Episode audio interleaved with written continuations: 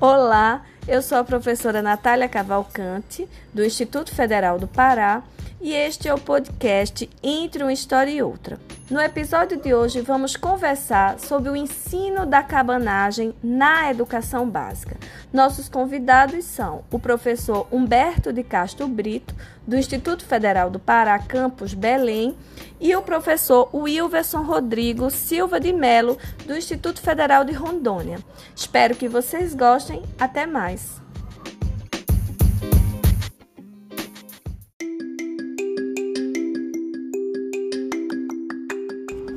Professor Humberto Brito é docente do Instituto Federal do Pará, campus Belém, é pesquisador do ensino de história e faz algum tempo que tem se debruçado sobre é, os estudos da cabanagem, inclusive sobre aspectos ligados ao ensino do tema.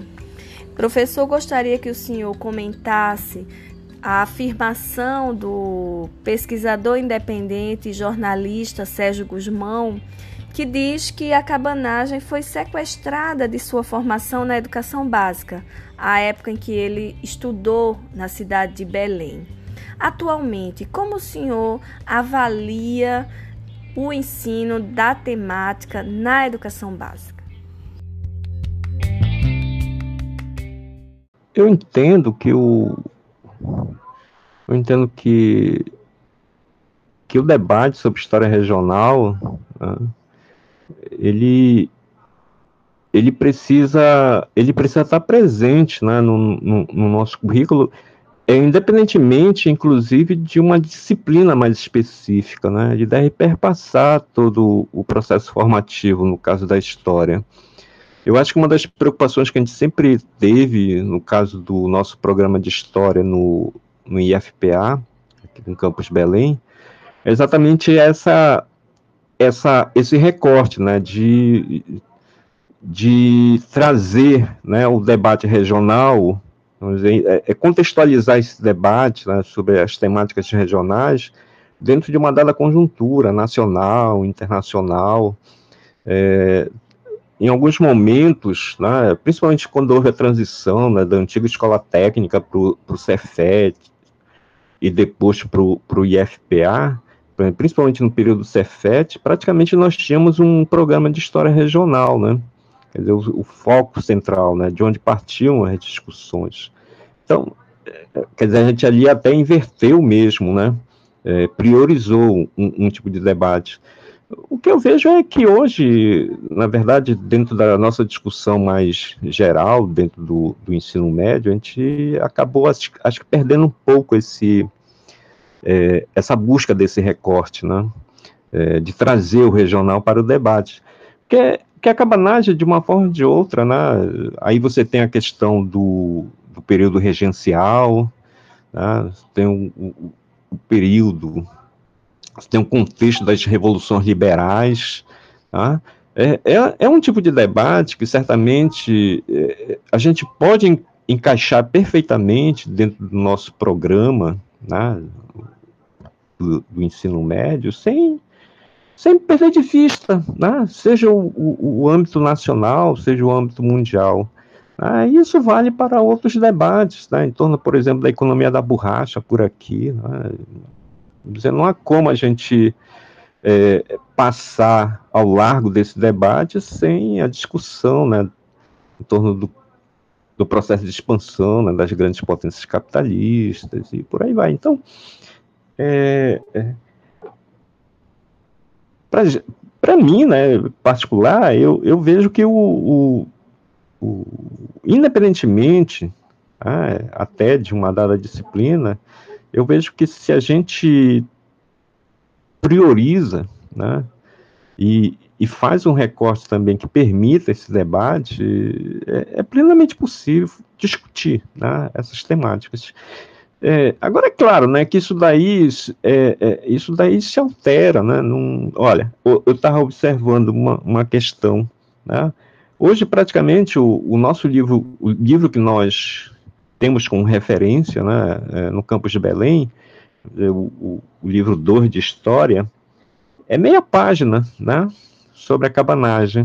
É, realçando exatamente aquele aspecto que nós, que desde os anos 80, né, ali, 85, né, no caso do, da época do, é, dos 150 anos da cabanagem, né, é, que ocorreram, as comemorações, aquela coisa toda, né, que é inaugurado aqui o, o, o monumento, né, a cabanagem na entrada da cidade, mas é, é, é aí se consolidou essa discussão, né, dos cabanos como sujeitos heterogêneos, né, do ponto de vista étnico, né, os cabanos como a, a, aquela parcela mais pobre da sociedade.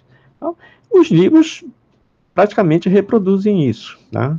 É, ano após ano, é, não conseguimos ainda avançar nesse aspecto. Porque hoje é, hoje, a partir dessa mesma documentação, a gente tem ciência né, de que entre os cabanos, não, ainda que a maioria fossem exatamente os segmentos mais empobrecidos, mas havia um setor da elite local que se envolveu e que muitas vezes dirigiu o processo, né? Dirigiu o processo político. Então, é, é, os livros didáticos, por exemplo, né, o debate que chega à escola, muitas vezes, ele acaba não dando conta né, dessas é, possibilidades de leitura de um movimento que o, a própria documentação, né, uma documentação é, é, abrigada né, no, no, arquivo público e, e muito compulsada né, já por é, por historiadores mais recentemente, né, é, apontam, né, é, dizer, as pesquisas apontam para outras possibilidades, mas ainda elas acabam ainda não refletindo né, nas obras didáticas e muitas vezes cada vez e essas obras muitas vezes cada vez mais é, é com espaço reduzido para a questão, né? Então aí é uma questão até de a gente pensar, né, mais no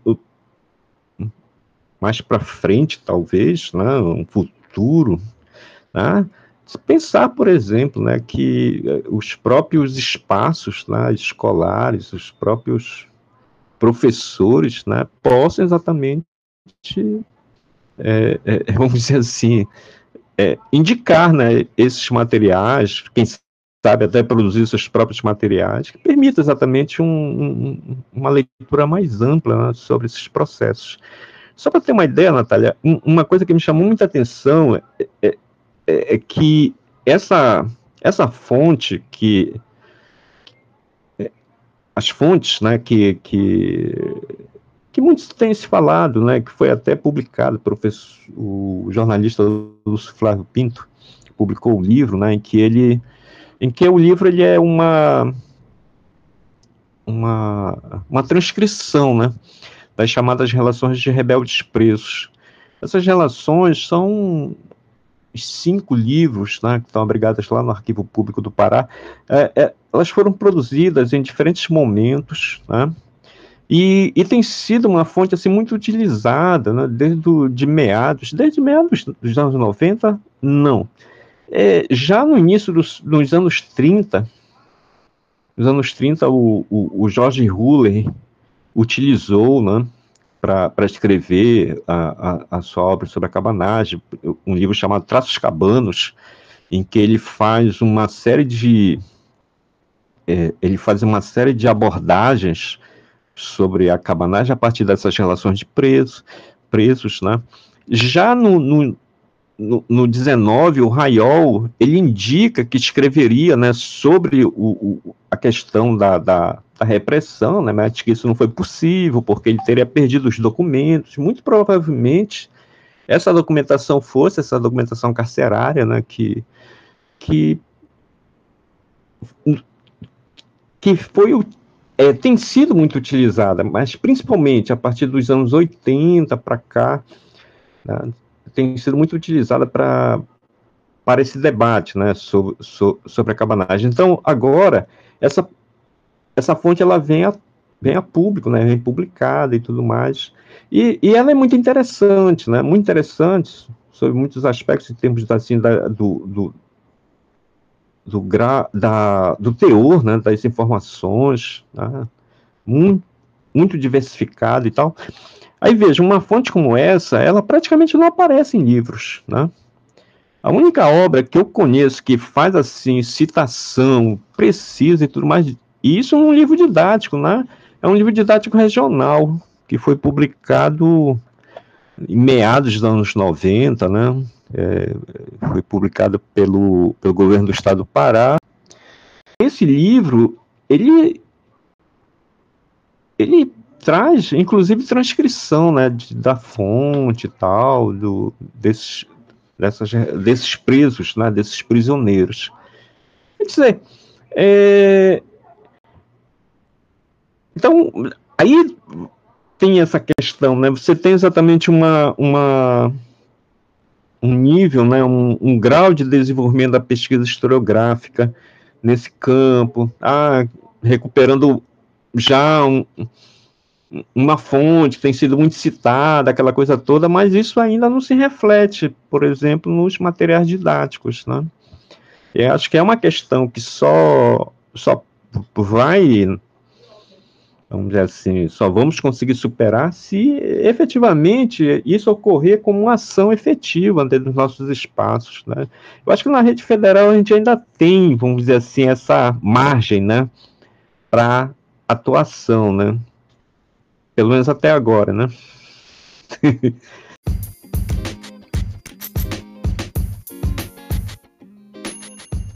O Entre uma História e Outra recebeu também o Wilverson Rodrigo Silva de Melo, doutorando em História Contemporânea Comparativa e Transnacional na Universidade de Évora, onde desenvolve uma pesquisa sobre memória coletiva, pós-memória e apropriação política de memória da cabanagem no estado do Pará, de 1985 a 2015. Wilverson também desenvolveu pesquisa de mestrado e publicou o livro Tempos de Revolta no Brasil Oitocentista, Ressignificação da Cabanagem no Baixo Tapajós, de 1831 a 1840. Atualmente é docente do Instituto Federal de Rondônia e já desenvolveu pesquisas no âmbito do ensino de história com a temática. E é um pouco sobre o ensino da cabanagem que vamos conversar hoje.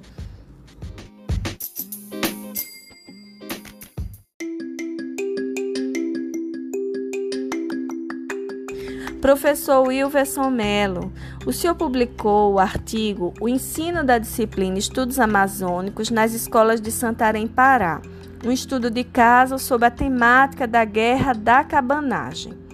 Que limites e dificuldades foram percebidos em sua pesquisa de campo? O que o, que o senhor pensa né, sobre o lugar de reconhecimento e valorização da cabanagem nos currículos de história na educação básica?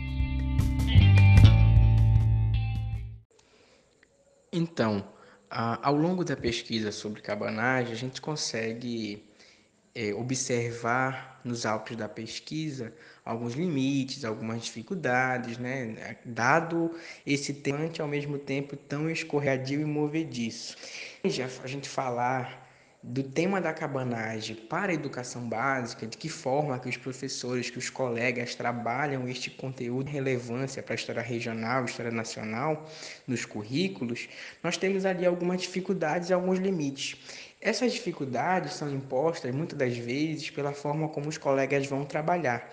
O tema da cabanagem é um tema muito escasso de fontes para a linguagem da educação básica. Muitas das vezes, alguns colegas utilizam apenas artigos, teses, dissertações e não tem aquela preocupação em fazer uma mediação didática. Eles acabam, para facilitar o seu trabalho e a correria do dia, eles acabam por fazer ou por optar por uma transposição didática. Então, nas turmas do ensino médio, é muito comum, né, nas turmas de segundo ano, eles elaborarem essa transposição didática, passarem pesquisa para os alunos, como dissertações, teses, artigos, para que façam fichamentos e que pra, para que então depois ocorra um debate em sala de aula. No campo da parte do ensino fundamental, alguns desses professores geralmente se limitam a passar algum material projetado, xerocado, que eles vão, eles, os, os próprios professores, eles que vão idealizar um, uma espécie de Frankenstein sobre o que foi a cabanagem, então eles vão tá, fazer ali como se fosse um tapete cheio de recortes de vários textos, textos da internet, textos de blog, alguns textos de artigos de autores, e ali você tem uma espécie de uma grande coxa de retalhos que é passada em forma de apostila para esses alunos da educação básica do ensino fundamental. Então cabe aí essas dificuldades elas giram muito em torno da produção didática mesmo, ou seja, é muito escasso a produção de material didático sobre a cabanagem, geralmente se limitam ou a buscar trabalhos da academia da universidade ou a buscar trabalhos em blog ou textos mais rápidos ou pequenos vídeos na internet. E mesmo quando encontram, vale ressaltar que as informações de cabanagem são aquelas mais tradicionais ou ligadas a uma historiografia mais positivista do, do conflito armado, de rebeldes, uma insurreição que passou por uma tomada efetiva do poder, que ocorreu na capital do Grão-Pará, em Belém, com uma duração aí de cinco anos, de 35 a 1840. Então, não há ali uma grande problematização, né? não há um adendo para operar ali uma, um processo de, de historiografar mesmo essas tessituras da história social da cabanagem, é, até porque a cabanagem ela ocorre em todo o Grão-Pará e não só na capital Belém. Então é bem interessante sempre fazer essas reflexões sobre os impactos da cabanagem, os andeios da cabanagem ao longo das outras comarcas, porque no período a gente sabe que o Grão-Pará era dividido em três comarcas: a comarca do Pará, a comarca do Baixo Amazonas e a comarca do Alto Amazonas. E essas três comarcas, elas foram impactadas pelo processo revolucionário da cabanagem. Nós temos aí conflitos tanto no Alto Amazonas, no Baixo Amazonas, como na própria comarca do Pará. Mas quando você vai observar o material didático que esses professores da educação básica utilizam, esses nossos colegas se detêm a repassar um conhecimento sobre a cabanagem oriundo somente da comarca do Grão-Pará, ou seja, os acontecimentos é, oriundos na capital Belém. Sobre a questão da valorização da cabanagem nos currículos de história da educação básica, é, é um pouco até paradoxal falar de valorização quando nós temos aí a aprovação de uma base nacional comum curricular em 2017, que ela passa a ter esse caráter meio que segregador. Nós temos pontos positivos na BNCC? Sim, sobretudo na questão da, da própria escrita da história do Brasil, né? quando você vai ensinar a história do Brasil, começando por Amazônia, começando por vários processos é, que mitigam essas lacunas que nós tínhamos na historiografia para ser ensinada na educação básica. Mas, de modo geral, nós temos aí muitos pontos negativos na BNCC. Como eu mencionei, ela acaba segregando, ela acaba isolando ali, a partir do momento que ela estabelece é, uma base obrigatória, que é comum no, no país inteiro, e estabelece ali os percursos formativos que passarão a ser opcionais, né, ou passarão a ser optativos, ou seja, é o aluno com a família que ficarão responsáveis de escolher esse outro percurso formativo. E nesse sentido, é, nós temos que levar em consideração se eles estão aptos, se eles têm esta maturidade para escolher esse, essa questão formativa, visto que nossos alunos de educação básica, muitas das vezes os pais nem sequer têm a formação do, da educação básica, terminaram o ensino fundamental, terminaram o ensino médio. Nós temos aí, é, às vezes, famílias que são ignorantes por conta do processo de exclusão social e que às vezes são influenciadas, são forçadas a adentrar o campo da formação técnica. Então, se nega a estes indivíduos uma formação integral, uma formação que pode levá-lo a uma educação do nível superior, e cada vez mais, de uma forma bem ideológica, se instiga a que eles possam então optar por um processo formativo técnico da onde ele já saia do ensino médio com trabalho, ou seja, uma educação voltada mesmo para o mundo do trabalho e não para essa formação integral. Então, aí temos a grande preocupação dessa valorização. Em história, por se tratar de um tema revolucionário, por se tratar de um tema que instiga né, o, o, processo de insurreição, o processo de uma visão mais crítica, mais racional, a própria cabanagem ela foi solapada, ela foi silenciada é, ao longo do tempo, desde o século XIX ao século XX, na escrita da história, e você encontra pouco conteúdo deste nos livros didáticos.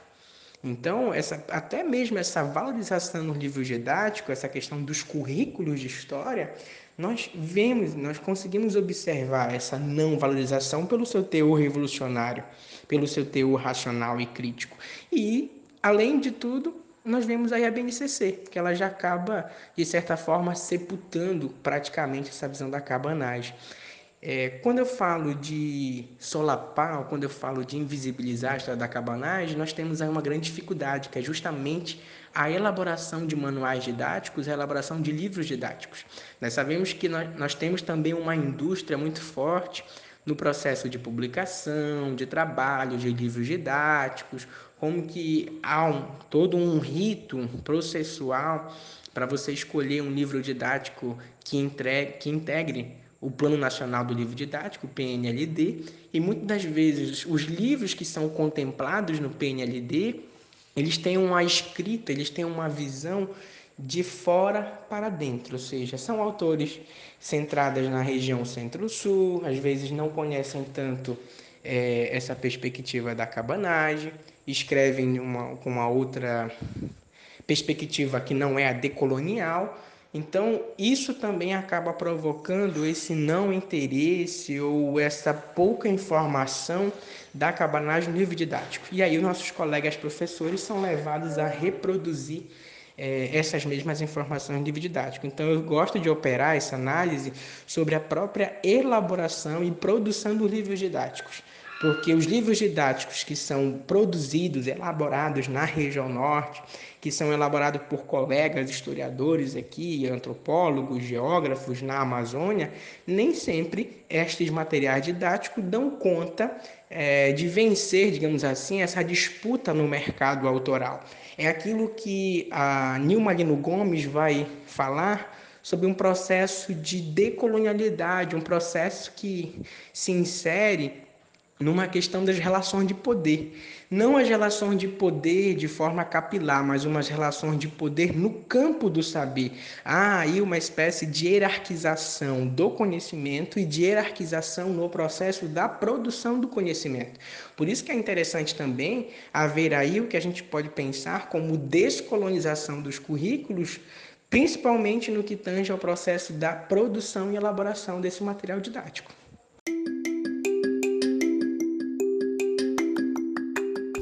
Professor Wilverson Mello, o que o senhor pensa sobre os silêncios em relação à cabanagem na educação básica?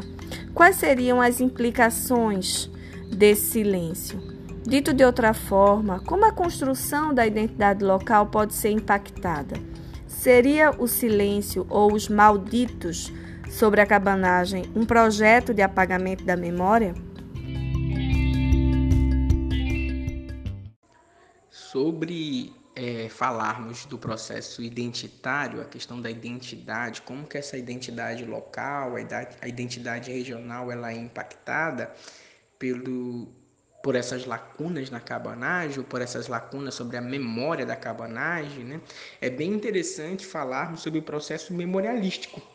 É bem interessante falarmos sobre as lembranças, sobre o processo de transmissibilidade mnemônica. É, essa questão do silenciamento, essa penumbra que acaba se assentando sobre o Pará, sobre a, a antiga província do Grão-Pará, ela é muito oriunda sobre os escritos os escritos dos vencedores, aqueles que escreveram sobre a cabanagem, dentre eles o próprio Domingos Antônio Raiol, que foi contemporâneo ao, ao desenrolar da cabanagem. Então, os escritos de Raiol serão propagados de tal forma que até no século XX muitos outros teóricos, muitos outros autores vão beber na fonte de Raiol e vão continuar a alimentar essa visão pejorativa sobre os cabanos, essa visão pejorativa sobre a cabanagem Né? E, e, isso a gente consegue observar em outros autores, como Arthur César Ferreira dos Reis, como o próprio Paulo Rodrigues dos Santos na obra Tupaiolândia, por exemplo, também, que ele acaba fazendo uma certa cópia, né? ele apenas vai ser um comentador do, do Domingos Antônio Raiol, e todas essas questões do, ligadas ao silenciamento ou ao que você chama de apagamento de memória, eu gostaria de chamar mais de silenciamento. Eu gostaria de, gostaria de chamar a atenção mais para um erro ou para uma falha na transmissibilidade mnemônica. Então, essas reminiscências da cabanagem, elas deixam de ser transmitidas pelo processo das tradições orais, pelo processo mnemônico, também pela, pelas sanções do pós-cabanagem, como os corpos de ofício, que serão então é, homologados para evitar que tivéssemos novas aglomerações ou que fosse arquitetado uma nova cabanagem, um novo conflito nas proporções do que foi a cabanagem. Mas para além dos corpos, corpos de ofício, nós temos que também chamar a atenção para o processo da língua no, no Grão-Pará, neste momento a, da cabanagem, até então se falava o Nhangatu. Após o cabanagem, foi proibido o Nhangatu, que seria a língua geral da Amazônia, e vai se instituir aí a língua portuguesa, a obrigatoriedade da língua portuguesa. Então veja que muitos grupos indígenas, muitos povos indígenas que estavam lutando na cabanagem, que foram partícipes do processo da cabanagem, eles acabaram por uma questão de lei, sendo forçados a não mais se comunicar na sua língua, quer dizer, na sua língua não, né, mas no Nhangatu. E a partir daí, eles deixaram de contar, de transmitir por vias orais os fatos da cabanagem às suas gerações posteriores. Eu sempre chamo a atenção é o processo de criança mesmo. As crianças são muito simples, não têm maledicência, então se um pai contasse na sua língua é, os processos da cabanagem, certamente aquela criança em algum momento brincando ela iria é, pronunciar qualquer que fosse um acontecimento ou qualquer que fosse palavras em Nhangatu e isso poderia ali trazer grandes sanções para aquela criança e para a sua família. Então, por uma decisão de estratégia mesmo, é, muitos grupos indígenas acabaram optando pelo silenciamento. E aí deixaram de fazer a transmissão do que foi a cabanagem ou todos os processos culturais por meio da sua língua. Só que eu chamo a atenção para esse silenciamento como forma de resistência, porque graças a esse silenciamento passou-se uma ideia para as autoridades imperiais da época que eles haviam vencido, que haviam conseguido é, estabelecer ou finalizar aquele foco de resistência, quando na verdade esses grupos de povos indígenas, por meio do seu silenciamento forçado, é, acabou sendo aí uma estratégia de resistência, resistência essa que a partir do final do século XX para início do século XXI, nós passamos a ter, por exemplo, no Baixo Amazonas, um processo aí de ressignificação de identidade, de reelaboração cultural, quando muitos grupos passaram então a se autonomear como indígenas e passaram nesta virada de reelaboração cultural a buscar, inclusive, as informações, o processo de transmissibilidade mnemônica, tanto do, do, viés cultural como um todo, como a própria cabanagem. Por isso que nós temos aqui no Baixo Amazonas, inclusive, um grupo que se auto-intitula Novos Cabanos, ou seja, ele faz uma relação com as lutas. Quais seriam as lutas dos cabanos do século XIX? Quais são as lutas dos cabanos do século XXI? Aonde eles passam a identificar que ambos lutam aí contra as mazelas, contra as arbitrariedades é, dos poderosos ou as arbitrariedades daqueles que estão a governá-los. Então aí se reside essa a luta contra o neoliberalismo e os impactos dessas políticas neoliberalistas. Continua aquela questão de luta pela terra, portanto também é uma luta camponesa, é uma luta do acesso à terra, acesso aos meios de produção. Daí nós temos a defesa do território e isso se insere em algo macro, algo maior, que é o processo de territorialização, que é essa relação de cosmovisão com a terra, para além do viés econômico, passando também a ter essa questão cultural identitária. Então, o próprio silenciamento acabou sendo uma forma de resistência para que estes povos então estivessem aqui hoje, se autonomeassem como indígenas, passando por esse processo de é, ressignificação identitária, ou como eu costumo também chamar, aí é, relaboração cultural. Mas veja que essa lacuna nessa quebra do processo de transmissibilidade mnemônica, isso foi suficiente para estabelecer na comarca do Baixo Amazonas essa penumbra, esse silenciamento sobre cabanagem, ao ponto de que nas cidades do Baixo Amazonas, elas pouco, as, as, as pessoas, de um modo geral, elas pouco sabem o que foi a cabanagem, elas nem sequer sabem que que houve conflito da cabanagem nas cidades do Baixo Amazonas, como Óbidos, Santarém, Alenquer, Monte Alegre, é, Juruti, Aveiro. Então, essas cidades elas acabam ficando invisibilizadas. A população mesmo, nesse processo de lacuna ou quebra da transmissibilidade, eles acabaram desconhecendo. Claro que aliado a esse processo aí, nós temos uma visão pejorativa que acabou imperando, a de que o cabana era algo ruim, cabana era algo feroz, cabana era um rebelde. Então essa essa ligação pejorativa ao cabana, movimento cabano, acabou afastando as pessoas do movimento. Então, as pessoas, cada vez que eram comparadas a cabanos ou ligadas à cabanagem, para elas era uma ofensa.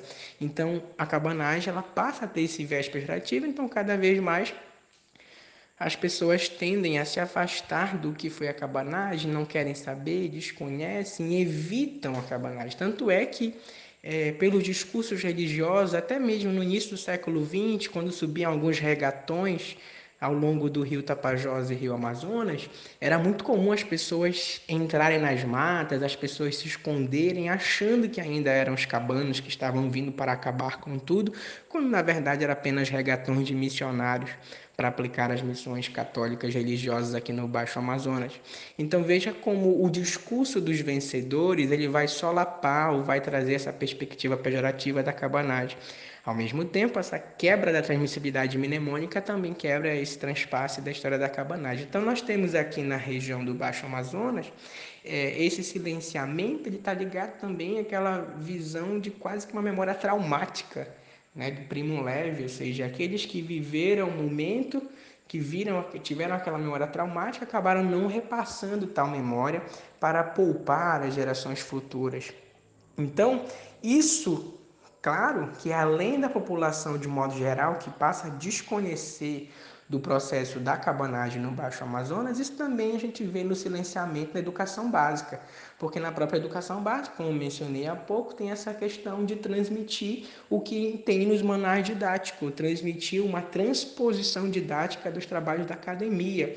E ali é uma coisa mais diversa o trabalho da academia, né? Cada um tem uma linha teórica, tem um recorte temporal, não engloba tudo. Então você fazer isso sem uma preocupação centrada na mediação didática e sem uma preocupação centrada nos ritos de, consci... de consciência histórica de John Hewson, isso é preocupante. Então é, é, é bem legal eu acho que é fundamental, inclusive, pensarmos os escritos de John Hewson sobre, a, sobre os níveis de consciência histórica para trabalhar essa versão mais emancipatória, essa versão mais crítica da história em sala de aula. Mas claro que tudo isso perpassa pela elaboração do material didático, por grupos de discussão, acho que temos aí uma ausência de grupos de discussão, há uma falha talvez aí na produção das universidades para que essa produção também chegue aos professores de educação básica, seria interessante termos colóquio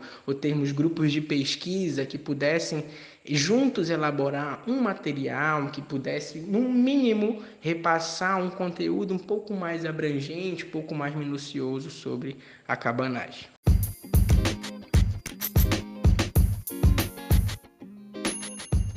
Este foi mais um episódio do Entre uma História e Outra, um projeto de extensão da Licenciatura em História do Instituto Federal do Pará, Campus Belém.